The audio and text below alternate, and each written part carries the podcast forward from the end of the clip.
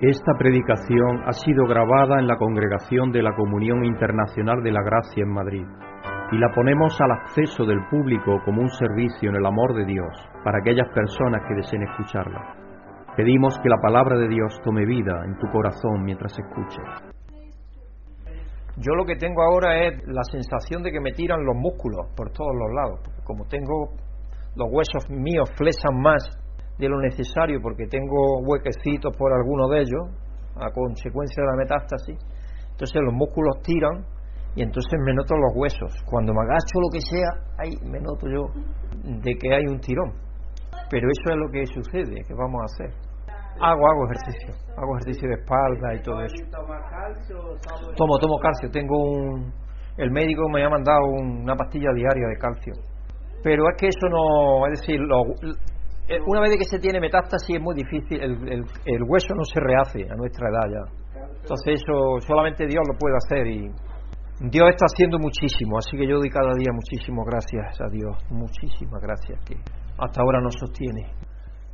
Muy buenas tardes, hermanos y hermanas, bienvenidos a estar aquí en la presencia del Señor como congregación. Es maravilloso poder estar juntos, poder veros a algunos de vosotros y estar gozoso y alegre a pesar de los desafíos, porque los desafíos son oportunidades para hacer frente a ellos. Y uno con los desafíos siempre aprende. Y por encima de todo lo que aprendemos es a depender en Dios, porque eso es lo que Dios quiere, porque si todo fuera bien, no tendríamos que depender en Él y entonces estaríamos a nuestra ancha haciendo lo que nosotros quisiéramos, olvidados de la mano de Dios. Así que los desafíos están importantes, son importantes. Y queremos saludar a nuestros hermanos querido hermano Manuel Guadamuz, que está ahora en los Estados Unidos. Hablé ayer con él y sabéis que tiene también a su hermana María, que está también peleando un cáncer, que ahora ya se sabe que es, se sabe que tiene metástasis ósea. No tiene otras partes del cuerpo como puede ser órganos eh, blandos, pero sí tiene los huesos uh, metástasis. Entonces va a empezar el tratamiento muy pronto, en pocos días, y luego después creo que vamos a estar orando por, por ella y por todas las personas que tenemos que orar que tienen problemas en ese sentido de salud. Mientras tanto, vamos a dar gracias a Dios, amoroso Dios y Padre, Señor del universo, creador del cielo y la tierra, de lo visible e invisible. Tú que eres Padre de todo y eres amor y misericordia y bondad. Señor, venimos ante ti a rendir nuestras vidas, a, a decirte, Padre, que tú nos has amado por medio de tu Hijo Jesucristo y nos has amado más de lo que nosotros podemos pensar o pedir o imaginar en nuestras mentes por medio de tu Espíritu que vive en nosotros. Señor, nosotros te, te amamos, te devolvemos ese amor de rebote, podemos decir, porque tú nos amas primero, Señor. Y queremos cada día experimentar más ese amor hacia ti, Señor. Ayúdanos a reconocer que es amándote a ti que realizamos el propósito para el cual tú nos has creado. Y te damos las gracias, Padre, por amarnos en la forma tan maravillosa que tú lo haces, que tú lo hiciste, que tú lo haces ahora y que lo harás, Señor, lo seguirás haciendo por toda la eternidad. Te damos gracias por cada uno de mis hermanos aquí presentes, Señor, que estés con cada uno de ellos, que nos ayude en nuestros desafíos, cada uno tenemos los nuestros, tú los conoces perfectamente, Señor, pero es bueno que te los llevemos a ti también en oración, porque de esa manera reconocemos tu grandeza y tu poder y tu soberanía para actuar, Señor, en nuestras vidas y en la de aquellos que nos rodean. Así que queremos pedirte también por todos aquellos hermanos que no han podido estar aquí con nosotros esta tarde, que los bendiga donde quieran que estén. Nos acordamos de nuestra hermana Maribí también, que está de viaje por ahí, por Escocia. Señor, que estés con ella y que le ayude, Señor, también en sus desafíos, igual que con cada uno, Señor, de los que tú conoces alrededor de la tierra, porque tú eres Padre de todos, absolutamente, de los que has creado. Así que te pedimos por cada uno de los que has creado, Señor, también que tú nos ayudes a todos, Señora, a cumplir el propósito que tú tienes para nuestras vidas en cada momento de las mismas. Porque nosotros a veces tenemos nuestros planes, nuestros propósitos, pero Señor, ayúdanos a que nuestros propósitos estén siempre encaminados a conocerte más para saber cuál es tu buena y perfecta voluntad. Como dijo el apóstol Pablo allí en Romanos 12.3, donde dice que, que presentemos nuestros cuerpos en sacrificio agradable a ti, Señor, para que tú nos muestres cuál es tu buena y perfecta voluntad. Y Señor, eso es lo que deseamos en nuestras vidas, que nuestras vidas sabemos que serán plenas cuando eso suceda. Te pedimos, Padre, por De Noel, que está ahora sin trabajo, pero ya está abriéndole puertas, Señor, y sabemos que tú eres así de maravilloso. Y por toda su familia, Señor, que tú le ayudes a salir adelante. Y sabemos que tú estás con ellos como lo has estado hasta ahora y lo seguirás estando, Padre, porque tú eres maravilloso y actúas en nuestras vidas en una forma maravillosa, de forma sorprendente. Así que te pedimos, Padre, que estés con ellos y que les ayude en sus desafíos particulares y personales. Y te pedimos por cada uno de los que estamos aquí, Señor, que tú nos ayudes y que nos dé la capacidad de, de tener gozo y contentamiento en cualquiera que sea nuestra dificultad o desafío. Te pedimos, Señor, que estés por medio de tu Espíritu aquí con nosotros, que nos gocemos de estar en compañerismo con tu Hijo, porque tu Hijo Jesucristo dijo que donde hubiera dos o tres reunidos en, en, su nombre, allí estaría Él en medio de nosotros y esa es la realidad, Señor, que tenemos. Domingo a domingo queremos agradarte y queremos, Señor, levantar en alto tu nombre y glorificarte, Padre, porque tú eres nuestro Padre y nos amas incondicionalmente. Y te pedimos, Señor, que estés con la palabra, que nos ayude a, a escuchar lo que tú tienes que decirnos esta tarde y que nos ayudes a hablarnos, que tenemos la responsabilidad de hablar eh, con sabiduría de lo alto, con sabiduría por medio de tu Espíritu, Señor, y que nos dé oído para oír y la capacidad, Señor, para ponerla por obra también tu palabra. Y también que estés con la alabanza, te pedimos, Señor, que tú nos ayudes a alabarte y honrarte por medio de nuestras voces y lo más importante, por medio de nuestro corazón, Señor. Así que te pedimos que también bendiga a de Noel, que va a estar dirigiendo la alabanza, y a Leticia, y que nos ayude a todos a cantarte con todo nuestro ser, porque tú te mereces toda nuestra alabanza y toda nuestra adoración. Y te damos la gracia y te pedimos esto en el nombre maravilloso y, y santo y glorioso y poderoso y amoroso de nuestro Señor Jesucristo. Amén. Vamos a ir, hermanos, al Salmo 91, como introducción a la alabanza. El que habita al abrigo del Altísimo se acoge a la sombra del Todopoderoso. Y sabes que eso es algo que yo siempre me gusta eh, decirlo. Yo le digo al Señor, tú eres mi refugio, mi fortaleza, el Dios en quien confío. Solo Él puede librarme de las trampas del cazador y de las mortíferas plagas, pues te cubrirá con sus plumas y bajo sus alas hallará refugio. Ahí está haciendo una analogía, porque dice que somos como polluelos, que nos quiere reunir como polluelos bajo sus alas en, otra, en, otro sitio de los propios salmos. Su verdad será tu escudo y tu baluarte. Salmo 91.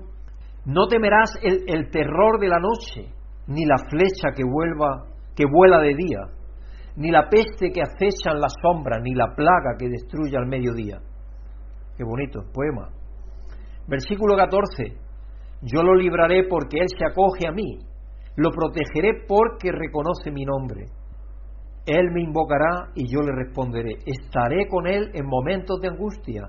Lo libraré y lo llenaré de honores lo colmaré con muchos años de vida y le haré gozar de mi salvación. El Salmo 91 abre con un soliloquio en el que el creyente declara la bienaventuranza de hablar bajo el, de habitar bajo el, el cuidado amoroso de Dios y la protección amorosa de Dios. Y alienta su corazón al ejercer la fe personal. Cuando él cree en Dios y ejerce esa fe, entonces él se fortalece en esa confianza en Dios. En el versículo 3 al 8, el coro de voces que enfatiza la seguridad de los que creen en Él. Y el versículo 9, la primera parte, exclamación en la que el creyente expresa de nuevo su determinación de ejercer esa fe personal. Él es mi escudo, es mi refugio. Y luego en el versículo 14 al 16 hay una rectificación, una ratificación de las promesas de Dios como nuestro socorro, nuestra fortaleza, nuestra salvación. Dios es todo para nosotros. Y no hay dificultad. Yo me acuerdo cuando yo tenía 18 años que yo empecé a trabajar profesionalmente después de haber dejado la maestría industrial, de terminar mi estudio de maestría industrial. Y yo me fui creyendo que yo era un maestro industrial que ya sabía todo. Y llegué allí a la gente que tenía experiencia, que había estado trabajando ya 16 o 17 años en la empresa. Y yo me di cuenta que no sabía todavía nada. Y entonces era cuando tenía aquellos ataques nocturnos de, de, miedo, era miedo lo que tenía, de que la máquina me comía a mí. Yo soñaba que la máquina me retorcía y me metía en ella y así eso soñaba. Era un sueño atroz, era un sueño el que tenía, unas pesadillas tremendas. Y yo le pedí a Dios, porque entonces en ese momento empecé yo Dios concatenó todo eso, lo puso de acuerdo porque empecé a ver la Biblia. Mi hermano me había regalado una Biblia, el que me sigue a mí, que yo no tenía Biblia, y eso que había estudiado con los jesuitas, todas las carreras, pero tenía Biblia propia, y me llegó la revista, que entonces se llamaba The Plain Truth, y empecé a leer esas dos cosas, y Dios empezó a moverme, y al mismo tiempo este amigo que fuimos a visitar a Málaga, que es un amigo compañero de trabajo de cuando yo trabajaba allí con él, me dijo, Pedro, igual que tú cuelgas en la ropa de trabajo, el mono que llamamos nosotros, el mono azul, ¿no? Cuando tú lo cuelgas cuando sales del trabajo y lo cuelgas ahí, igualmente tienes que hacer con trabajo. Tú dejas el trabajo y olvídate. Tú ya dejas el trabajo, vete a tu casa tranquilo. Y yo empecé a orar y me puse a hacer ejercicio físico también después del trabajo. Y todo eso me ayudó y Dios me cambió totalmente. Me ayudó a que me fuera estupendamente. En ese trabajo solo por cambiar ganaba tres veces más que donde trabajaba antes. Solo por cambiar de cambiar de un trabajo a otro. Es increíble cómo Dios actúa. Dios actúa maravillosamente y a veces no lo sabemos, a veces nos resistimos de hecho a Él. Y Él tiene buenos caminos para nosotros y nosotros como no, como no, no somos contrarios al cambio, nos gusta eh, permanecer siempre en lo mismo. Y eso pasa a vosotros las niñas también. Cuando estáis en la escuela ya y vais a cambiar a un curso diferente o a una, a una de, la escuela al instituto. Eso es un gran desafío. Pero eso es bueno porque eso os va a ayudar a desarrollar personalidad, a desarrollar a vosotros como personas y todo eso es parte de vuestra enseñanza. Así que no temáis, Dios está con cada uno de nosotros. Vamos a alabar a Dios sabiendo que Él es nuestro escudo, nuestro socorro, que cuando estamos en nuestra angustia, nuestra debilidad es cuando Dios realmente se muestra poderoso. Porque claro, si todo no fuese bien, entonces ¿dónde vemos la acción de Dios? Pues cuando nos, va, cuando nos va bien es que nos olvidamos de dar gracias. No debiéramos de hacerlo así, pero los seres humanos somos así desagradecidos. Entonces vamos a alabar a Dios con todo nuestro ser y con toda nuestra alma, con todo nuestro corazón, porque Él se merece toda nuestra alabanza, porque Él es nuestro refugio, fortaleza, perdón, y podemos acudir a Él en total y absoluta confianza, porque sabemos que Él responde a las necesidades que tenemos. Padre Santo, gracias porque não somente hoje, pero toda nossa vida, em todo tempo, confessamos que Tu eres nosso Senhor, nosso Deus, que está acima de todos os deuses, de todos os nomes que há no céu e na terra. Graças, Padre, por enviar Jesus Cristo, seu único Filho, para nos dar vida e estamos alabando e glorificando esse nome de poder. Graças por esta comunhão entre irmãos, por esta igreja do Senhor. Graças por manifestar seu grande amor a nós outros, Padre. Te pedimos, te alabamos e glorificamos o nome do Senhor, o nome que está acima de todo o nome, que merece toda a honra, toda a glória e todo o honor. Em nome de Jesus. Amém. Amém. Amém. Vamos a dar gracias a Dios por ser nuestra fortaleza, refugio y salvación. ¿Quiere alguien dar gracias por ello?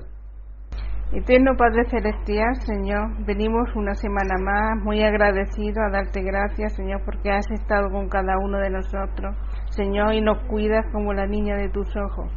Así que muchas gracias, Señor, por tus bendiciones, por tu protección, por cuidar de, de nuestros hijos, Señor. Y te los ponemos en tus manos, Señor, y sabemos que conforme a tu voluntad, Señor, ellos te servirán a ti. Así que muchas gracias. Es lo que tenemos que estar todos con un corazón agradecido. Así que yo te quiero pedir también, Señor, por mi salud, por la de mi marido, que tú sabes cuáles son nuestros problemas y nuestras dificultades. Pedimos la bendición, Señor, para el grupo que estamos aquí, Señor, para que tú atraigas traigas más hermanos a compartir con nosotros la palabra. Así que te, te pedimos también por nuestra hermana Elsa, Señor, Tú sabes cuáles son sus problemas y sus dificultades, pero Señor, tú eres el sanador y, lo puedes poner todo en orden. Así que muchas gracias, Señor, en el nombre de tu Hijo Jesucristo. Amén. Amén. Vamos a pedir a Dios por los enfermos, porque Santiago Lang, como sabéis, mi amigo y compañero en el ministerio, no ha podido, el tratamiento ese primero no ha dado resultado.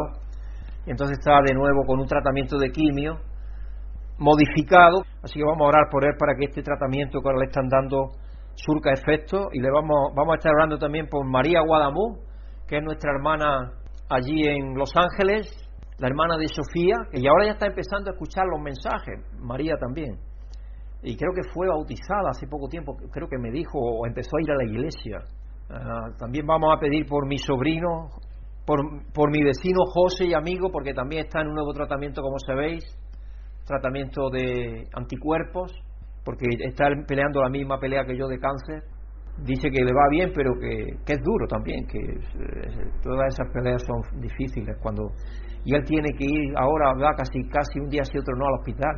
Así que dado el caso que me tocara a mí ahí, yo no sé qué pasaría, pero Dios sabe, en las manos de él lo dejo, porque no sé, no sé si podríamos eh, hacer la revista y hacer una serie de cosas que es necesario que la hagamos, porque es donde tenemos el ministerio. Ministerio hacia afuera, porque una iglesia que no tenga ministerio hacia afuera, para mí no tiene razón de ser mucho. Ministerio tiene que tener, una iglesia tiene que tener ministerio hacia afuera. Si no lo tiene, es egoísta, lo tiene solo hacia adentro. Entonces, ¿cómo el ministerio hacia afuera? El ministerio se hace hacia afuera de la iglesia. Una vez venimos a la iglesia a, ser cuidado, a ser querido, a ser protegido, pero es para hacer el ministerio hacia afuera, eso lo tenemos que tener claro.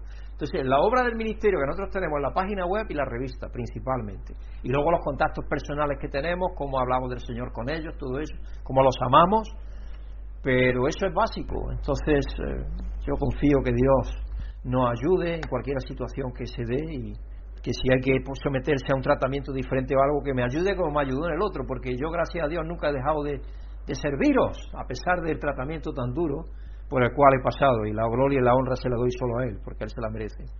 Padre amoroso y santo, venimos delante de ti porque tú eres el Dios ráfica que sana, Señor.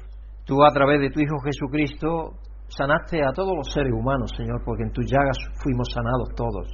Y sabemos que eso se va a hacer una realidad en la plenitud del reino de Dios para para todos, para todos los seres humanos sin distinción, porque vamos a tener cuerpos nuevos, cuerpos gloriosos, ya sin dolor, sin enfermedad, como dice Apocalipsis, allí al final de Apocalipsis se dice, Apocalipsis 21, donde no habrá más dolor, ni más muerte, ni más llanto, ni más sufrimiento.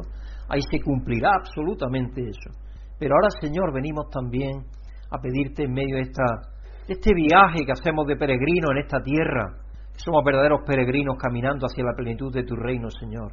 A pedirte que tú intervengas en nuestras vidas cuando tenemos necesidad, Señor, conforme a tu santa y soberana voluntad. Y ponemos delante de ti a nuestro hermano y amigo Santiago Alan, el Señor, que estés con él y que le siga ayudando a superar el problema que tiene de cáncer con metástasis en sus pulmones y en su hígado, Señor, y que ayudes también a Elki a poder ayudarle a él en todo aquello que él necesite, Señor, y que los cobijes, Señor, con tu sombra protectora y sanadora, Señor. Que tú le ayudes en todo momento y que se manifieste en su vida tu poder maravilloso, Señor, para que sea para gloria y honra tuya y puedan dar testimonio de tu poder aquellos que le rodean, al grupito que él tiene allí en su casa, que se reúnen de amigos de vez en cuando allí en su propio pueblo, Señor, también. Te pedimos igualmente por María Guadamuz, Señor, ya sabemos que el tipo de cáncer, un tipo de cáncer un poco más agresivo, porque es un melanoma, Señor, con metástasis ósea, y ya va a recibir pronto tratamiento, Señor, que estés con, con ella, que la anime, así como con su familia, que les des la tranquilidad, la paz y el sosiego que necesitan los enfermos que estamos pasando por un periodo de recuperación de esa enfermedad, Señor, y especialmente durante el tratamiento, Señor, que estés con ella, que le ayudes y que tu fortaleza en ella sea manifiesta, Señor, y que tu vigor en ella sea poderoso, Señor, y que ella pueda dar testimonio a todos los que la rodean y de tu verdad y de tu poder y de tu actuar en las vidas de aquellos que confían en ti, Señor. Te pedimos igualmente por su hermana Sofía y por su hermano Manuel, por cada uno, Señor, de su familia, que estés con ellos y que también les ayudes, porque una vez que llega esta enfermedad, la enfermedad llega a la familia entera, Señor. Así que te pedimos por cada uno de ellos también que los fortalezca y los ayude y les dé la capacidad de descansar en ti y tener en esas circunstancias el, consuelo y el aliento y la certeza de que tú actúas, actúas en nuestras vidas conforme a tu misericordia y santa voluntad. Igualmente te, te, seguimos pidiendo por mi sobrino, Señor, que sigue más o menos en la misma situación. Tú conoces, Señor, por qué está así, tú lo sabes. Pero Padre, te pedimos que les dé a sus padres, especialmente a sus hermanas, el deseo de seguir siendo constantes en su ayuda, en su cuidado, y que les dé unidad, Señor, para hacerlo, porque cuando van pasando los años y no hay progreso alguno, Señor, esa constancia en el cuidado también se desmorona y no es fácil, Señor, seguir adelante. Así que te pedimos que tú le ayudes a, a tener ese, esa visión de que va a llegar un día en el que esté totalmente bien. Y, Señor, si es tu voluntad, que sea ahora también. Que tú, Señor, lo restablezcas de esa situación que tiene tan tremenda, de que está hibernando, está como un vegetal, Señor. Y tú sabes por qué, pero, Señor, nosotros deseamos que Él sea sanado por tu sabia y soberana voluntad, en tu gracia sanadora, Señor. Te pedimos igualmente por José, mi vecino, que está en un tratamiento nuevo, Señor, porque estaba ya empezando a crecerle el PSA de una manera que podría ser peligrosa para que la metástasis empezara a actuar de nuevo. Señor, que tú estés con él, con su esposa Charo y con sus hijos y que le des la seguridad, Señor, y la confianza de que tú estás haciendo maravillas en él porque ya la has hecho, Señor, porque él lleva ya más tiempo que yo sobreviviendo y normalmente en nuestro caso se dan unos 36 meses de sobrevivencia, así que estamos por encima de eso con creces, Señor, y es debido a tu gloria y a tu poder y a tu maravilloso actuar en nuestras vidas. Así que gracias, Señor, porque reconocemos tu poder y tu bondad y tu misericordia, Señor, dándote gracias y pidiéndote por todos los que están enfermos, por todos los que necesitan de ti, Señor, en esta tierra, porque tú te compadeces de cada uno de ellos, Señor. Así que te pedimos que tú actúes poderosamente en sus vidas y que especialmente los atraigas a ti, a tu Hijo Jesucristo, que es la solución de todos nuestros desafíos y dificultades. Dándote gracias, Padre, y pidiéndolo en nombre de nuestro Señor Jesucristo. Amén. Vamos a pedir por las por nuestra alumna de la escuela dominical. Claro, porque no lo hemos hecho a menudo. Yo sí lo hago en oración privada, pero no aquí en la congregación. Y yo estaba esta mañana reflexionando en mi oración, digo, tenemos que pedir, y por las profesoras también, claro, porque también tienen su trabajo, un trabajo difícil porque no es fácil. Así que vamos a pedir por ello. Padre Santo y amoroso, sabemos que tú te preocupas de cada uno de los que has creado, Padre, y cuanto más de los que son pequeños, porque tu Hijo Jesucristo que dijo que tenemos que recibir el reino de Dios como lo reciben los niños. Y Padre, en la escuela no tenemos ya niños, tenemos jovencitas, pero Señor, estamos tan contentos de ellas, de verlas alegres y de verlas que se van adaptando a los desafíos que tienen.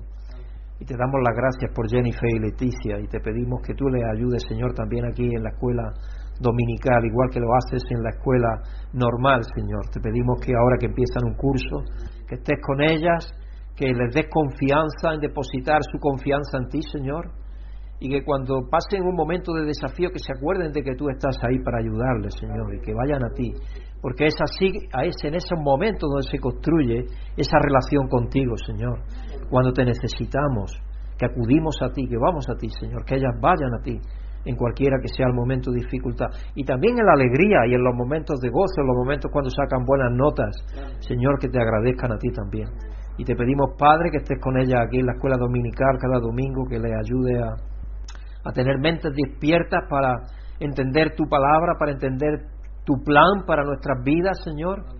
Y que estés con los las profesoras, Señor, que le están dando la clase eh, Señor, que estés con Susana y que estés con Brígida, mi esposa, y Señor, que les ayudes con sabiduría de lo alto, con sabiduría de tu espíritu, Señor, para poder mostrarles tu palabra, Señor, en ejemplos y en acciones y en forma que ellas puedan captarlo y entenderlo, y que les agrade al mismo tiempo y les guste y quieran participar de esa actividad tan importante en la educación de nuestros hijos mientras están en la iglesia, Señor. Y esperemos que eso sea por toda la vida y durante toda la eternidad, Señor, porque ese es el propósito que tú tienes para nuestras vidas. Así que, Señor, te pedimos que estés con ellos y que los ayudes, tanto a las Leticia y a Jennifer, como a Brígida y a Susana, que estés con ellos y que les bendigas de una forma especial para que cumplan el cometido que tú les has encargado, Señor. Dándote gracias y pidiéndotelo en el soberano nombre de tu Hijo Jesucristo, nuestro Maestro. Amén tengo algún humor para vosotros antes de empezar. Esto era un hombre, en una boda, un hombre dice, mira que es fea la novia. Pues eso es lo peor que se le puede decir a una novia, porque la novia se arregla lo mejor que puede la pobre, ¿no? Y él dice otro, pero ¿cómo se atreve? Es mi hija. Y dice, y dice, perdone, no sabía que usted fuera el padre. Dice, no, soy la madre. No, de lo fea que era. ¿Entiendes por dónde va la cosa? tengo tipo de sangre cero negativo. Yo tengo positivo. ¿He nacido para ser pesimista? Le preguntaba al doctor. Me dice la cosa inmediatamente. En el dentista.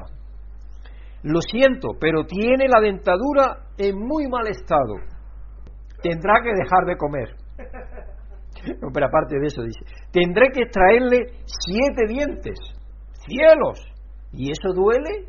Dice, bueno, a veces me dan calambre en el brazo.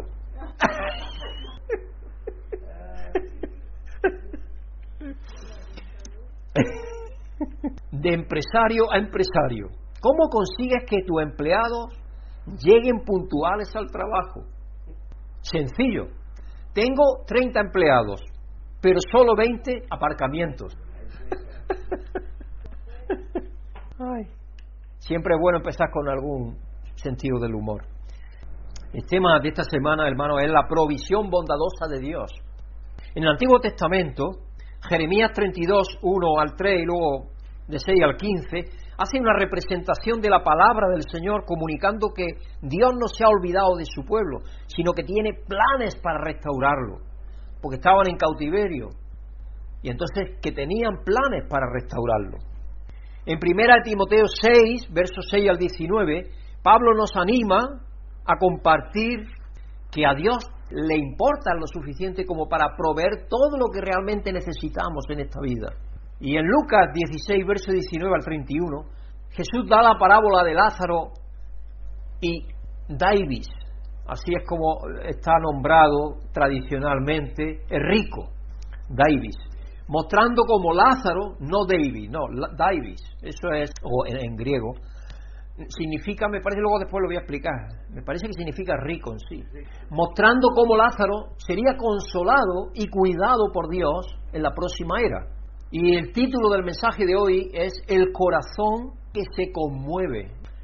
Y tengo una breve introducción antes de que Jennifer lo lee la palabra, el texto del mensaje de hoy. Y yo estoy seguro que todos habéis visto la película de La lista de Schindler, todos la habéis visto. Oscar Schindler fue un industrial alemán durante la Segunda Guerra Mundial. Me, he preocupado de buscar la pronunciación en alemán, no vaya a creeros que no, porque en inglés lo decimos de otra manera, pero en alemán, Schindler.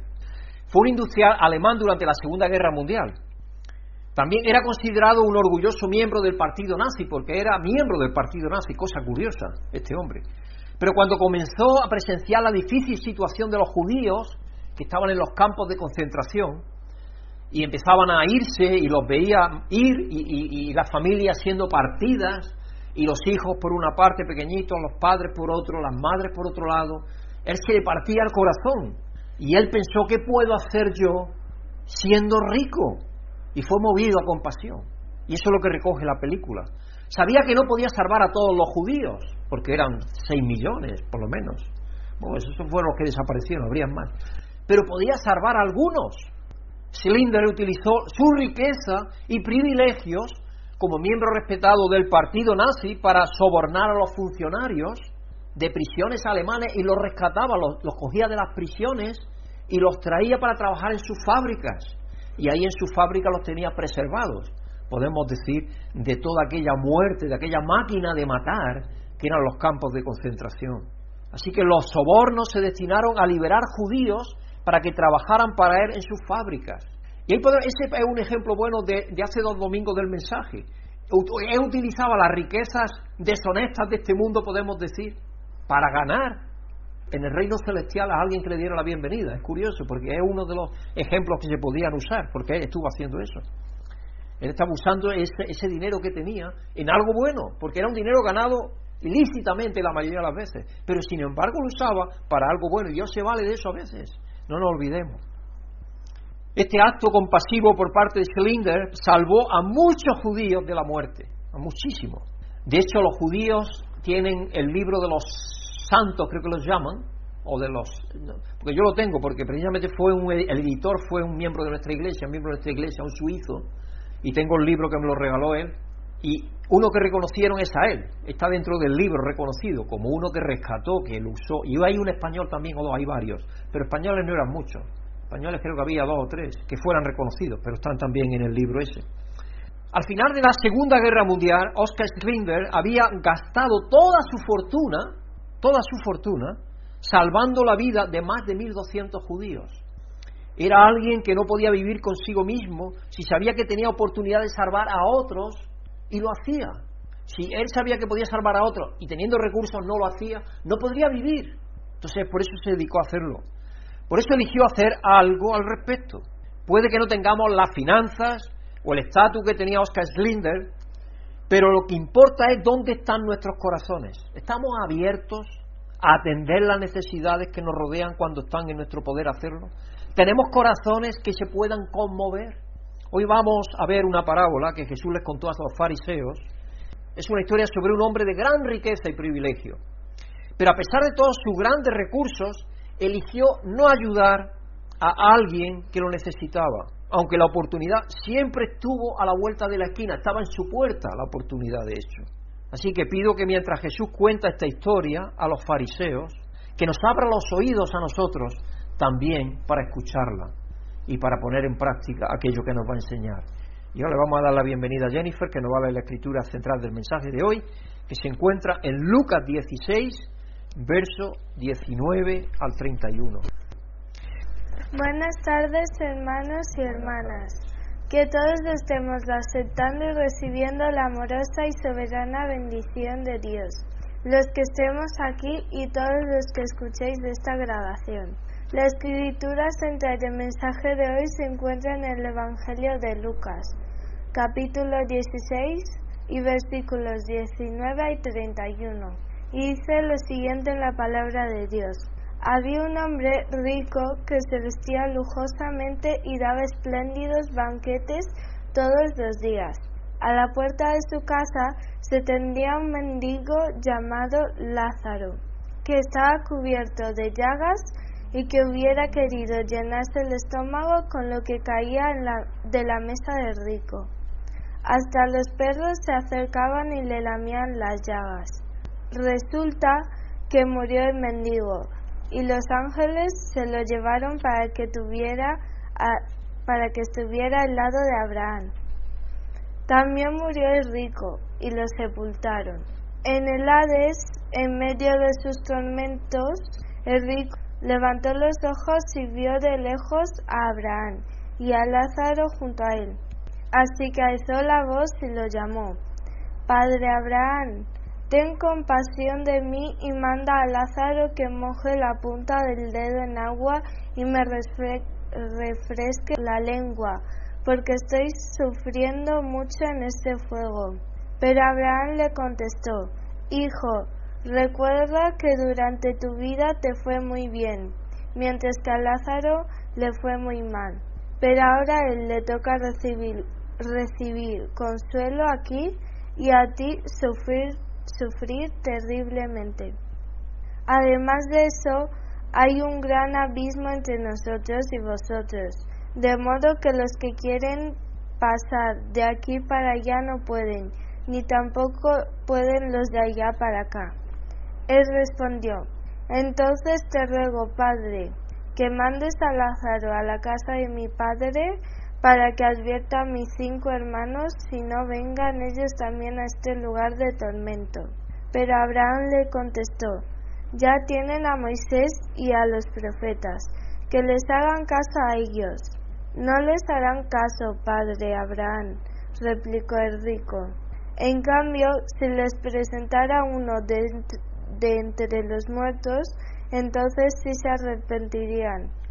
Abraham le dijo, si no hacen caso a Moisés y a los profetas, tampoco se convencerán aunque alguien se levante de entre los muertos. Muchas gracias, Jennifer. Pronuncias bastante mejor que yo, porque yo como soy andaluz me como las terminaciones. Eso me sucede a mí. Yo recuerdo de niño una imagen que no se me puede borrar de la cabeza, o a veces no se me borra, porque recuerdo que esa imagen la tuve, ahora no la tengo, gracias a Dios, que se refería a esto. Mi hermana y yo hicimos la primera comunión, nosotros éramos católicos, es decir, venimos de una familia católica, hicimos la primera comunión juntos, mi hermana tenía 11 años, yo tenía 7.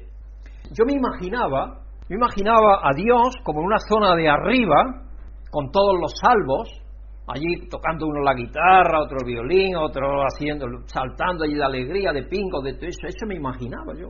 Y allí abajo el fuego y unos gritos y una... Y, y, y, allí uno diciendo, muy bien, mira acá como se chicharra, y el otro también como se chicharra, y el otro, mira que bien que está, y el otro también ha chicharrado, y el otro también ahí al infierno, y el otro que bueno que también le tocó. Esa es la imagen que yo tenía. Pero ¿crees que esa es la imagen que Dios está hablando en ahí? Esa no es la imagen, hermano. Hoy voy a demostrar que esa no es la imagen. Porque si esa fuese la imagen, yo vine a descubrir eso años después. Esa imagen sería la de un Dios esquizofrénico porque ¿cómo puede Dios amar, amar a todos? Porque dice que Dios entregó la vida en Jesucristo para todo el mundo, para todo absolutamente. Y sin embargo que estuvieran gozándose al mismo tiempo que otros seres humanos que Él ha creado, estuvieran quemándose eternamente. De eso ya os anticipo, la palabra infierno no existe en la Biblia. Eso está, es, es la palabra Hades, o la palabra Gineón, el, valle de Gineón. Ah, Hades es la palabra eh, que corresponde en el hebreo a, otra palabra que ahora no, recuerdo. Genna, Genna. Y hay diferentes palabras, pero la palabra infierno no existe. Esa palabra la introdujo en el, en el siglo VI cuando se compuso la Biblia latina, Jerónimo, cuando la compuso.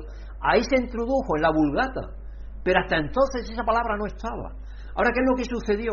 Sucedió que con la revolución, podemos decir, porque fue una revolución en verdad, protestante, por medio de, Martín Lutero, él se rebeló contra las autoridades, contra varias doctrinas falsas, contra todo eso. Pero esta doctrina concretamente prácticamente está intocable casi hasta hoy, en la mayoría del mundo evangélico. Se enseña el infierno como algo que es real, cuando el infierno no es real. El infierno es la segunda muerte.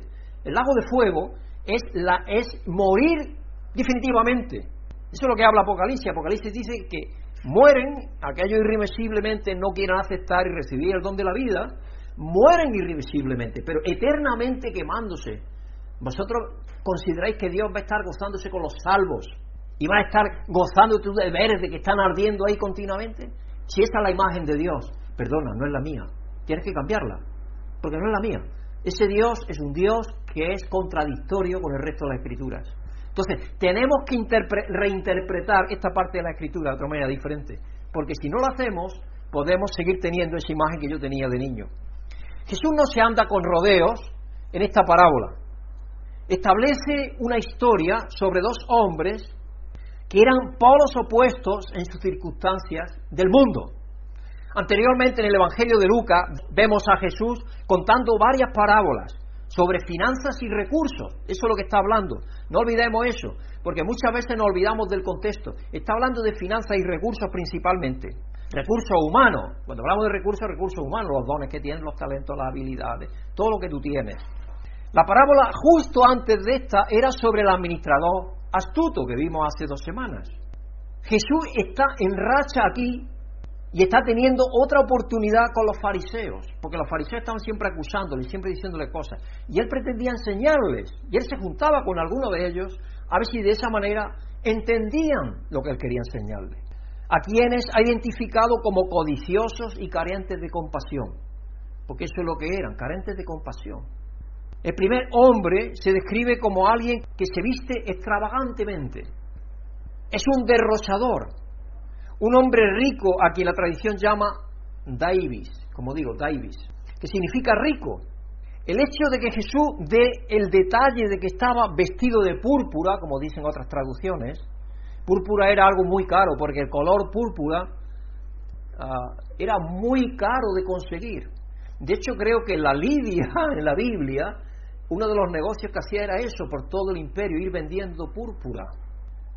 Y la púrpura era difícil de conseguir porque era un color que era se hacía con unas ah, cosas vegetales, unos animales creo que eran, creo que las cochinillas, las chinchillas, si estoy, la cochinilla de las...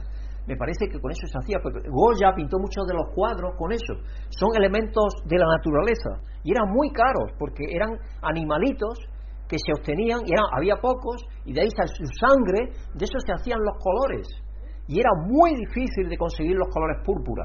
Entonces, el color ese rojo era muy caro.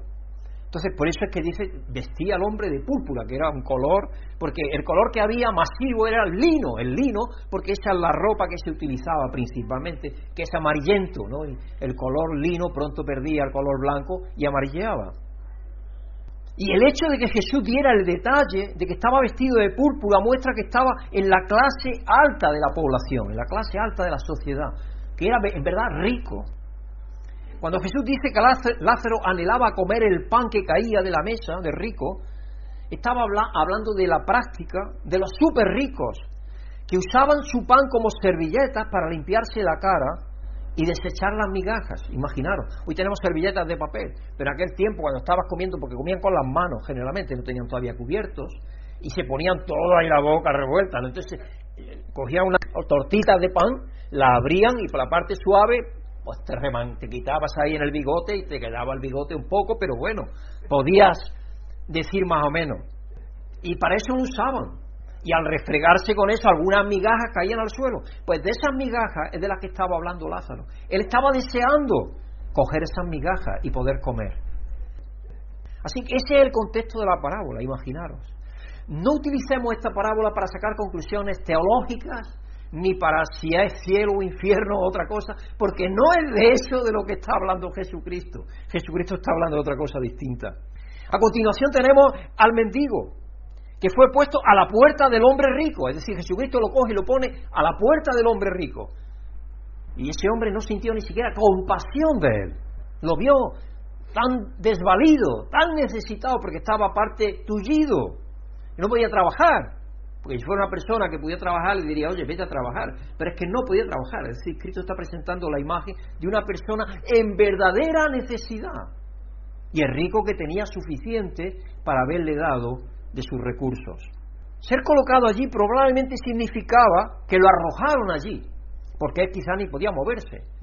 Así que posiblemente indica que se había quedado lisiado o haber sufrido alguna desfiguración o enfermedad. En cualquier caso, ni siquiera tenía la fuerza para luchar contra los perros salvajes que venían a lamerle las heridas. Imaginaros, imaginaros la escena. Cristo muchas veces la escena que da es una escena como si estuvieras viendo una película como si estuvieras viendo la realidad dura de esa, esa, esa, situación. Él te indica la situación que hay de verdadera necesidad y de verdadera opulencia del otro. Es decir, están en contraste, se encuentran una a la otra, están encontradas una a la otra, una enfrente a la otra.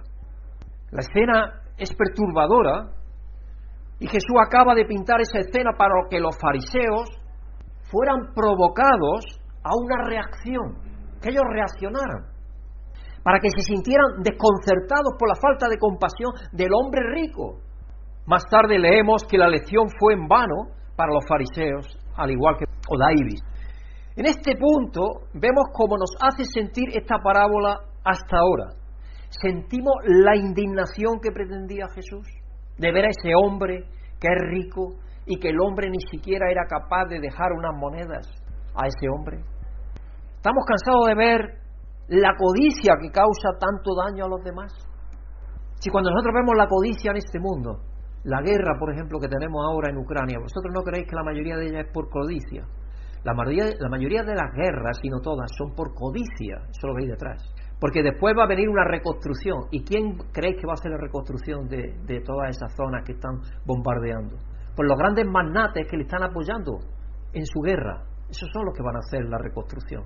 Es todo, es, todo contar. Las vidas humanas es como si no contaran para esa gente.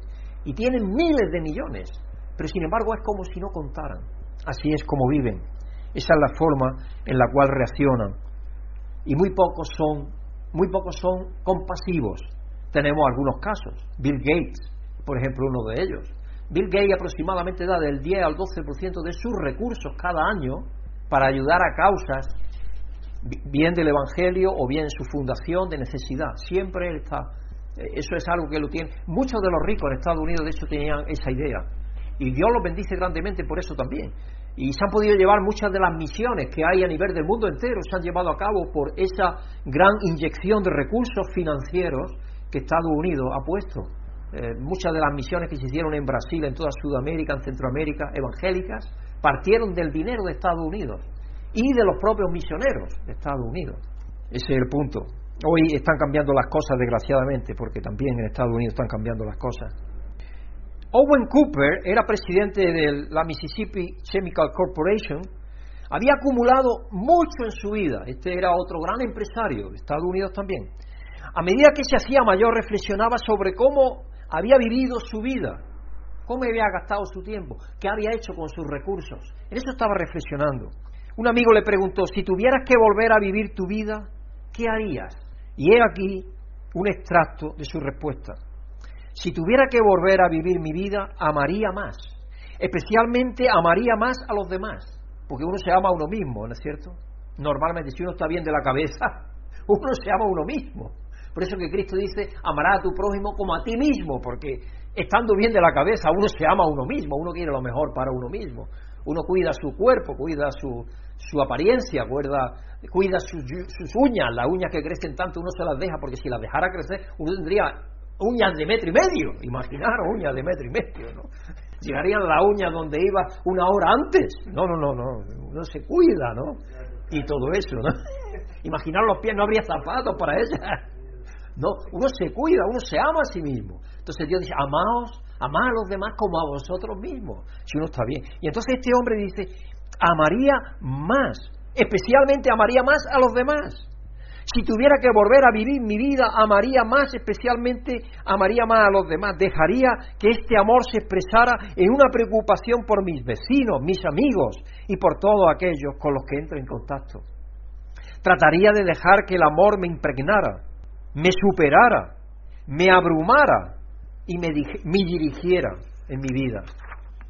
Amaría a los desagradables, a los no deseados, a los desconocidos, a los no amados. Daría más y aprendería temprano en la vida la alegría de dar, el placer de compartir y la felicidad de ayudar. Elegiría ir a donde la multitud no va, a donde el camino no está pavimentado, a donde el clima es amargo, a donde los amigos son pocos, a donde la necesidad es grande y a donde es más probable encontrar a Dios. Buena reflexión ¿no? de este Owen porque era después de haber conseguido mucho dinero y todo eso al final de su vida, él entendió que posiblemente no había hecho todo lo que debió de haber hecho durante su vida. Vamos a seguir leyendo en Lucas 16, verso 22 al 23. Resulta que murió el mendigo y los ángeles lo llevaron para que estuviera al lado de Abraham. También murió el rico y lo sepultaron. En el infierno, la palabra Hades lo que aparece en muchas de las escrituras, pero desgraciadamente en la versión internacional tenemos infierno, por eso es que os digo, y a mí me parece fatal que a la altura que estamos del mundo tenga esa palabra, porque la palabra es tártaros también, me estaba acordando de esa palabra tártaros, es también la región de los muertos, el poder de los muertos, cultura, ¿dónde están los muertos? Eso es, el reino. Porque todo esto, esta parte de la escritura está escrita con el pensamiento hebreo. El pensamiento hebreo que había un cielo superior donde estaban las aguas de arriba, donde se vivía, y ahora estaba tártaros debajo de la tierra. Y ahí donde estaban todos los muertos. Eso es lo que se creía. Y con esa idea en mente es que está escrita la parábola. Porque Cristo, si os fijáis, durante la época de Cristo, Él solamente enseñó aquello que era más natural, podemos decir, para que lo pudieran entender los discípulos, porque después iban a, por medio del Espíritu, iba a enseñar cosas que no le había enseñado, como sabemos. Entonces, en ese tiempo eran las cosas más naturales, el amar, el amar el tener misericordia. Eso es algo natural, es algo con natural, es algo que deberíamos sentir todos los seres humanos.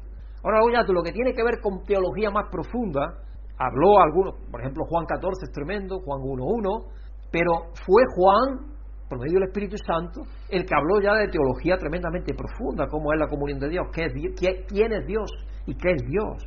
Eh, y qué, qué, es la circuncisión, qué es el templo, qué es la esposa, que todo eso está desarrollado en las epístolas que son tremendamente importantes, y de eso de lo que yo hablaba en aquellos sermones, en aquellos mensajes de Apocalipsis y tú. También murió el rico y lo sepultaron en el infierno, en el Hades, en medio de sus tormentos, el rico levantó los ojos y vio de lejos a Abraham y a Lázaro junto a él. Vemos que quizás sea un momento en el que estamos resucitados.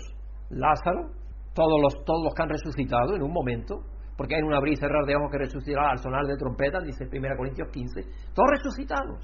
Y el rico también resucitado, claro. Pero el rico tiene en su ser algo tremendo.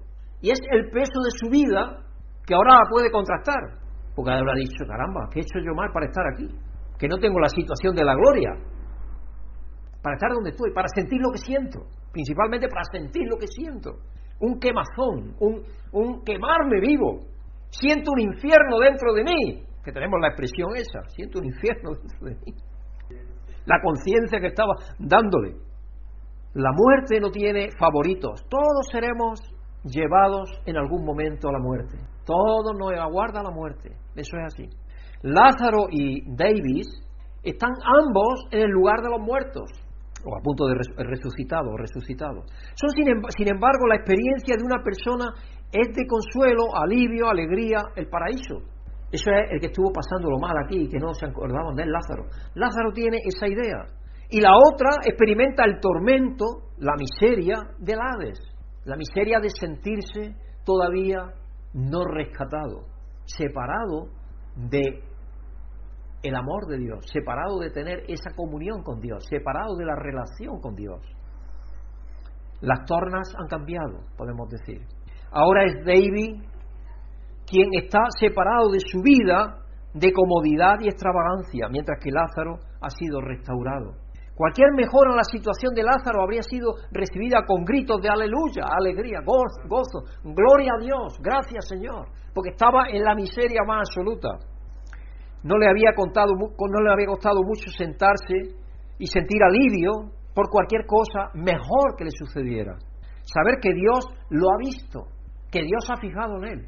El nombre Lázaro significa aquel a quien el Señor ayuda, aquel a quien el Señor ayuda.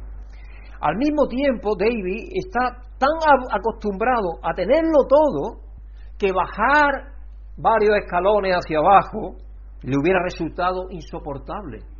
Ser despojado de todas sus riquezas y privilegios y estar en pie de igualdad con todos los demás habría sido agonizante. Ya sabéis aquella historia que yo contaba, aquel rico que era súper rico y murió el hombre. Y dice, yo tengo tantísimo oro ahorrado que me lo tengo que llevar para arriba. Yo tengo lingotes en mi casa. Hay gente que tiene ahorro en vez de tenerlo en el banco, tiene lingotes de oro. Yo no sé dónde los guardaría, pero los ladrones seguramente que alguna vez lo saben y van a echarlo rojo. Y tienen lingotes, verdaderos lingotes de oro de 200, de 500 gramos, guardados de oro puro. Y el oro está subiendo cada vez más. Ahora con las crisis siempre sube. Imaginaros que ese hombre se le diera permiso. Y se le da permiso para que lleve una maleta de oro. Va con su maleta de oro allí a las puertas del cielo. Pedro abre la puerta y dice, pero hombre, que trae una maleta, aquí las maletas no se permiten. Dice, aquí las maletas no se permiten, te hace falta, ¿para qué trae esta maleta aquí? Dice, es que traigo algo muy valioso. Dice, traigo oro. Y entonces le dice, tengo que consultar con Dios a ver lo que te dice. Y fue a consultar y dice, bueno, primero no sabía que era oro. Dice, bueno, abre la maleta a ver lo que es. Y entonces abrió la maleta Pedro y dice, pero hombre, y se pensó, Pedro empezó a reír. pero si el oro aquí está de pavimento en las calles, hombre, ¿para qué traes eso? Es que tenemos la sobra. ¿Para qué traes eso? Si eso no es lo que aquí es valioso. Aquí es valioso otra cosa. Es el carácter, es el amor, es eh, la misericordia, es, la bondad, es la honestidad, es la verdad. Eso es lo importante. Es el cumplir con los compromisos. Eso es lo importante. Lo importante no es lo demás. Lo otro es secundario. Lo otro no vale aquí para nada. No necesitamos eso. Aquí no necesitamos comprar ni vender ni nada. Ya Dios nos ha dado todo, absolutamente lo que necesitamos. Pero es curioso que a pesar de la agonía que Davis está experimentando, todavía no ha cambiado de opinión. ¿Y por qué sabemos eso? Por lo que dice. Esto se evidencia por su actitud invariable acerca de Lázaro. En Lucas 16, 24. Así que alzó la voz y lo llamó. Padre Abraham, ten compasión de mí y manda a Lázaro que moje la punta del dedo en agua si quería seguir teniendo a Lázaro de su sirviente. ¿Eh? Está inferior que yo. Que Lázaro, que es menor que yo, que siga sirviéndome. Vaya, que me sirva. Que moje la punta del dedo en agua y me refresque la lengua, porque estoy sufriendo mucho este fuego. Y hay una escritura que dice que duro es caer en el fuego consumidor de Dios, debe fuego abrasador. Todo eso tiene que ver con eso, todas esas cosas. En el versículo 24 y nuevamente en el versículo 27, David le ruega a Abraham que envíe a Lázaro para que haga algo por él, para que le sirva. Todavía no entiende la posición en la que se encuentra. Todavía piensa que está por encima de todos los demás, especialmente de Lázaro. Como si Lázaro debiera de inclinarse ante los caprichos de David. Y David no se ha humillado ni siquiera en la muerte. Tomás Merton, un escritor, una vez dijo, nuestro Dios también es fuego consumidor. Y si nosotros por amor nos transformamos en Él y andamos como Él arde, su fuego será nuestro gozo eterno. Si el gozo viene de saber el odio que tenemos que sentir al pecado y de amor a Dios. Cuando dejamos que el amor de Dios nos llene, inmediatamente estamos odiando el pecado. Y ese, ese odio que tenemos al pecado nos llena de ese gozo tremendo, es Dios llenándonos de gozo de Él. Pero si rehusamos su amor y permanecemos en la frialdad del pecado y la oposición a Él y a los demás hombres, entonces su fuego, por nuestra propia elección, no por la suya, por nuestra elección, nosotros elegimos eso, se convertirá en nuestro enemigo peor o eterno. Y el amor, en lugar de ser nuestro gozo, se convertirá en nuestro tormento y nuestra destrucción. Y de eso es lo que habla Apocalipsis, la muerte segunda del amor de Dios expresada, porque es terminar con el ser humano, terminar. Dice, esta es la segunda muerte. Ya los que han pasado la segunda muerte, ya ahí no hay escapatoria, ya ahí ya se acabó. Por eso es que luego el profeta dice que los malvados serán como ceniza bajo las plantas de vuestros pies. Es el final, pero no es un eternamente quemándose. Eso lo usaban los monjes y todo eso allí en Alemania, que contra eso con lo que reaccionó Lutero precisamente, con las indulgencias plenarias, aquellas que tenían que pagar por no tenerse a sus seres queridos en el purgatorio, porque en el purgatorio incluso tenían que estar sufriendo. Y mostraba allí unas imágenes del... Vosotros habéis visto la película de Lutero, ¿no? Lutero es maravillosa la película, porque el tío desenrollaba un rollo que tenía y lo que tenía esa imagen que yo decía al principio, allí a Dios arriba con los salvos y abajo el infierno. Y empezaba a señalar así, mira, dad dinero porque si queréis allí, no vayáis aquí. Y, porque la gente no sabía leer ni nada, solamente le señalaba eso. Y la gente daba todo lo que tenía para pagar esa indulgencia. Ah, vuestro familiar ha muerto, vuestro hijo, vuestro padre ha muerto, pues estará allí seguramente. Si queréis tenerlo allá arriba, tenéis que pagar para que suba. Y todo eso es lo que él se reveló, contra esas cosas se reveló. La indulgencia aquellas plenarias que él hablaba. Así que sigamos con el texto. En Lucas 16, verso 25 al 26. Pero Abraham le contestó, Hijo, recuerda que durante tu vida te fue muy bien, mientras que a Lázaro le fue muy mal. Pero ahora a él le toca recibir consuelo aquí y a ti sufrir terriblemente. Además de eso hay un gran abismo entre nosotros y vosotros, de modo que los que quieren pasar de aquí para allá no pueden, ni tampoco pueden los de allá para acá. Abraham le recuerda a David cuán diferente era su vida de la de Lázaro. La diferencia era más de lo que se veía por fuera. La diferencia era la condición de sus corazones. El verdadero problema no era que, Dios, que David fuera rico, sino que se negaba a hacer algo con su riqueza para ayudar a otros. Tuvo una vida de oportunidades y atesoró todo para sí mismo. Tenemos el hombre rico con los graneros, que también está dentro de la misma sucesión de parábolas.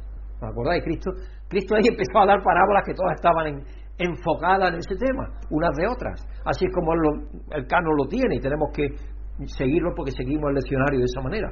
Y el hombre lo volvió loco a la riqueza, porque yo explicaba en ese mensaje que lo volvió loco a la riqueza, que la riqueza vuelve loco. Porque dijo el hombre, ¿qué haré? Tengo ahora una cosecha tremenda que coger, ¿qué haré? Los graneros están repletos, ¿qué puedo hacer? Ah, pues lo que voy a hacer es derribaré los graneros y lo haré más grandes. Pues eres tonto, eres idiota, porque lo que puedes hacer es nuevos graneros. Estás haciendo un trabajo inútil. A ti graneros nuevos, pero eso es lo que pasa con la riqueza, la riqueza entontece. Y por eso que quizás nos va así en los gobiernos también, estamos tan bien que... Porque normalmente los que gobiernan son los que tienen poder y riqueza. Desgraciadamente, por eso tenemos que estar orando por ellos, para que Dios les dé un poco de su sabiduría y su luz, porque necesitan mucha luz de Dios. El abismo que no se podía cruzar en la parábola de Jesús era la condición del corazón orgulloso y sin cambios de David. No se podía cruzar. Solamente Dios puede hacer que ese, eso se cruce. Solamente Dios.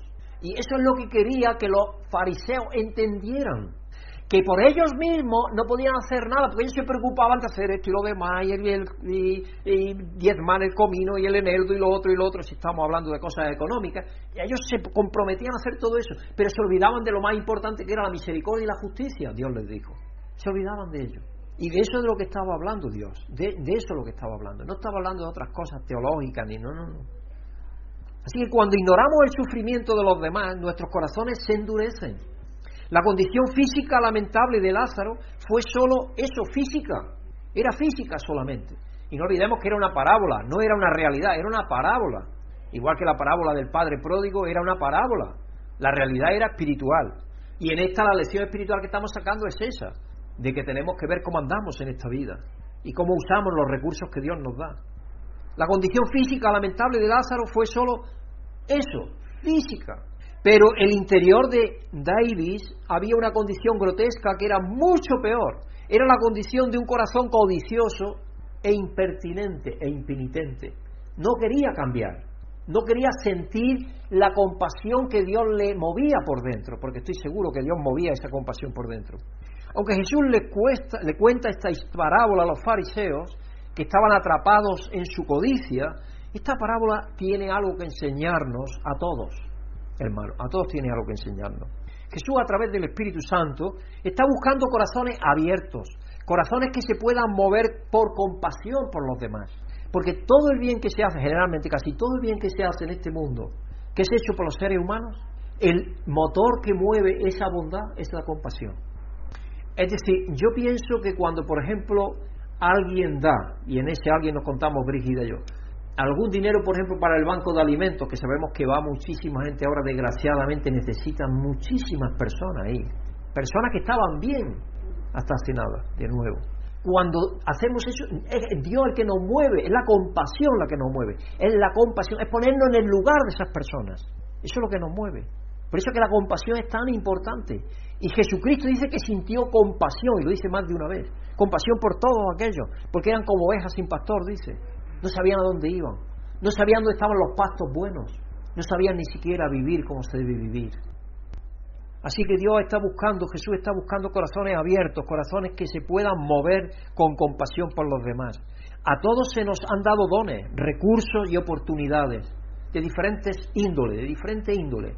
Uno podemos servir para servir, otros para enseñar, otros para educar, otros para compartir, otros para orar los unos por los otros, otros para alentar, para motivar, para instruir, para enseñar, los que somos maestros, como yo creo que Dios me ha dado a mí el don de la enseñanza, para predicar. A cada uno nos ha dado dones, nos ha dado también recursos, recursos nos ha dado, más o menos todos tenemos recursos porque prueba de Dios que vivimos.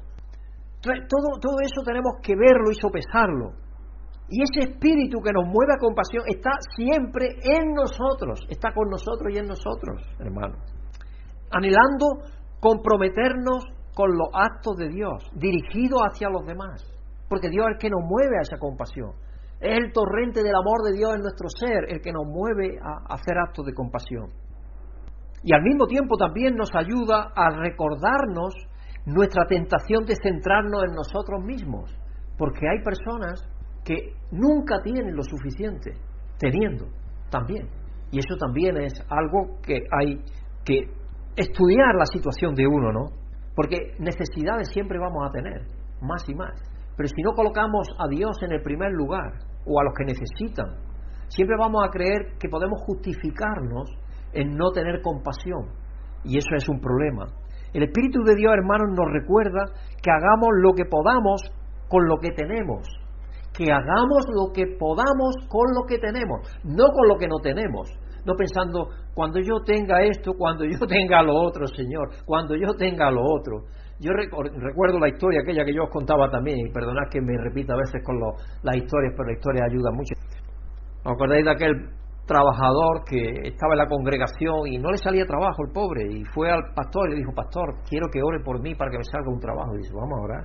Y se arrodillaron y clavaron rodillas y oraron y Dios inmediatamente le dio un trabajo. Y un trabajo y ganaba X cantidad. No era mucho, pero ganaba.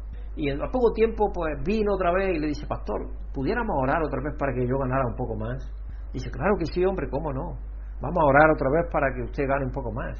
Y se clavó de rodillas y oró y verdaderamente Dios le multiplicó el salario, le dio bastante más. Y entonces el hombre ya empezó a dejar de ir a la congregación. Ya estaba tan bien que ya no necesitaba ni siquiera ir a la congregación. Se olvidó ya de Dios un poco y todo eso ya, bueno, pues no, porque ya puedo divertirme, puedo comprar lo que necesito. No, no solo lo que necesito, sino lo que me agrada a mí y lo que deseo y todo eso. Entonces, más todavía. Y entonces ya el, pastor lo llamó un poco dice, ¿qué pasa? Dice, no, es que ahora ya que estoy ganando 5.000 euros al mes y ya venir a la iglesia y, dar el diezmo la ofrenda, lo que sea, eso es mucho dinero. Y entonces le dije, pues venga usted aquí, vamos a ir en privado a arrodillarle, vamos a pedirle a Dios que le devuelva el salario que tenía al principio.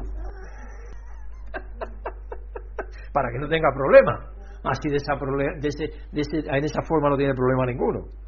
Así el Espíritu nos recuerda que hagamos aquello que podemos con lo que tenemos. Esa es una frase que tenemos que recordarla, hermano. Para compartir con los que tienen menos. Nos recuerda que cuando hemos hecho algo que los demás, los más pequeños, no tienen la capacidad de hacerlo, se lo estamos haciendo a Cristo.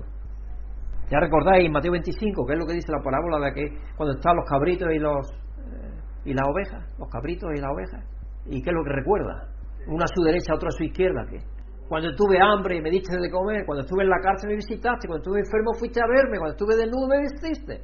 Y dijeron aquellos, pero Señor, ¿cuándo hicimos eso por ti? Lo hiciste cada vez que lo hiciste por uno de estos más pequeños, mis hermanos. Esas son las parábolas instructivas que Cristo utiliza, prácticas, para enseñar qué es lo que tenemos que hacer, hermano. Y esta parábola es igual de práctica, es práctica. Y por eso pone ese ejemplo tan grande ahí al principio, que no fue ni movido a compasión siquiera. Y ese hombre, como no cambie, y a los fariseos le estaba diciendo, como vosotros no cambiéis, vais a tener la misma condición que tenía al final este hombre. Así que cambiar, pero no podéis cambiar por vosotros mismos. Tenéis que recibir ese cambio de Dios, porque Dios es el que transforma el corazón y cambia. Así que dejémonos calentar por el fuego de Dios en nuestros corazones, mientras buscamos mantener a otros calientes por ese mismo fuego, el fuego del amor, el fuego de la misericordia, el fuego de la bondad, el fuego de la serenidad y la templanza. Anticipemos el gozo que nos espera a ver a los demás a través de los ojos compasivos de nuestro Padre Celestial. Abracemos la vida de entrega de sí mismo del Hijo de Dios, Jesús. Y sometámonos a la guía del Espíritu Santo que mueve nuestros corazones para servir con compasión, hermanos, para servir con compasión, con misericordia, con amor a los necesitados. Y siempre valoremos lo que tenemos, siempre, siempre. Y decidamos, como dice el apóstol Pablo, Dios ama al dador alegre. Y cada uno de nosotros tenemos que valorar, cada uno tenemos que valorar. Nadie va a considerar que si se da poco o mucho. Al menos aquí en la iglesia, en la Comunidad Internacional de la Gracia, nadie está valorando nunca si una persona da poco o mucho o deja de dar. Eso es una cuestión personal entre la persona y Dios, entre el creyente y Dios. Así que espero que esta parábola nos enseñe que tenemos que ser compasivos con aquellos que tienen menos. Y que verdaderamente esa compasión, si ayudamos a los que no tienen, vamos a tener el mismo gozo que van a tener aquellos a los que le ayudamos en el futuro. Vamos a estar en la presencia del Señor eternamente. Amén, hermanos. Que Dios nos ayude a ser compasivos con aquellos que tienen menos y a extender nuestros brazos y nuestro corazón con aquellos que tienen necesidad. Vamos a pedirle a de Noel que nos despida en oración esta tarde. Noel, por favor, ven aquí al frente.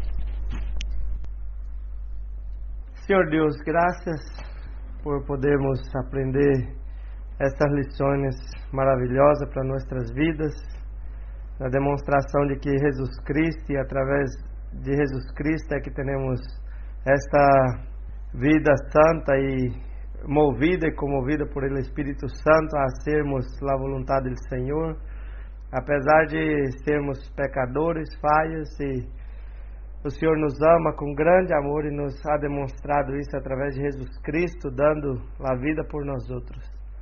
Te damos graças porque esta palavra nos encoraja a cada dia, nos abre a mente e o coração para entendermos e compreendermos que somos movidos por Ti em todo tempo e a vontade del hombre, nossa vontade não é capaz de nos arrancar da, da, da condição que estamos, pero o Senhor nos quita todo medo e é, é o único que nos dá essa, esse passo e que permite darmos esse passo hacia adelante para amar e ajudar aqueles que necessitam e principalmente a confiarmos mais em Ti, Padre.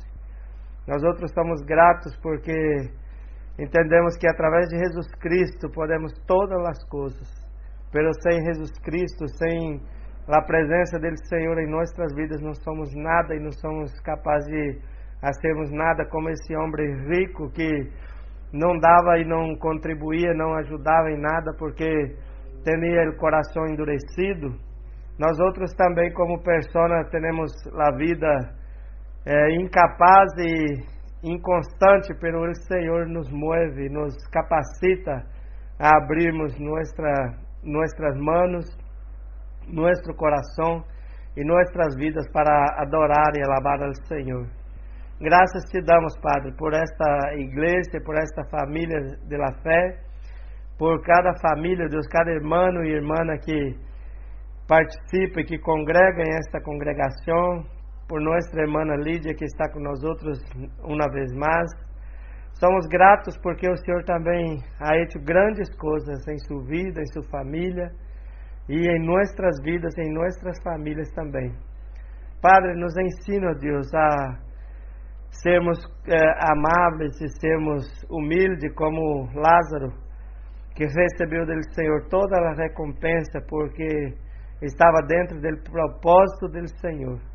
E que esse Davis, esse homem rico, que através do sofrimento e de tudo o que passou nessa parábola, aprendeu que estava não estava sendo bem na costa e que teria que cambiar sua vida, que nós outros também, Padre, podamos fazer uma reflexão de nossas vidas, reflexionar nossas vidas, nosso coração a cada dia e perguntarmos que poderei eu dar ao Senhor por tudo que ha hecho por mim. E podamos ter a resposta vinda de Ti, ó Padre, entregarmos nossas vidas a Ti a cada dia, com um coração humilde, uma vida quebrantada e eh, perfeccionada por Ti, Padre, para estarmos agradando, adorando e honrando e glorificando o nome do Senhor. Porque como cantamos hoje por la manhã, ah, o primeiro cântico, que tudo é para ti. Toda a glória, a honra e honor, tudo é para ti, ó Padre. Somente o Senhor tem esse privilégio de ser o Deus que hace todas as coisas para a glória de si mesmo, Padre. Em nome de Jesus, oramos, alabamos e glorificamos em nome desse Deus todo-poderoso, grande e temível entre todos os homens. Te alabamos em nome de Jesus. Amém. Si has sentido la bendición de Dios por medio de esta predicación, agradecemos tus oraciones y apoyo para que este ministerio pueda seguir siendo usado por Dios para bendecir a otros. Pedimos que el amor y la paz de Dios, que sobrepasa todo conocimiento, llenen tu vida.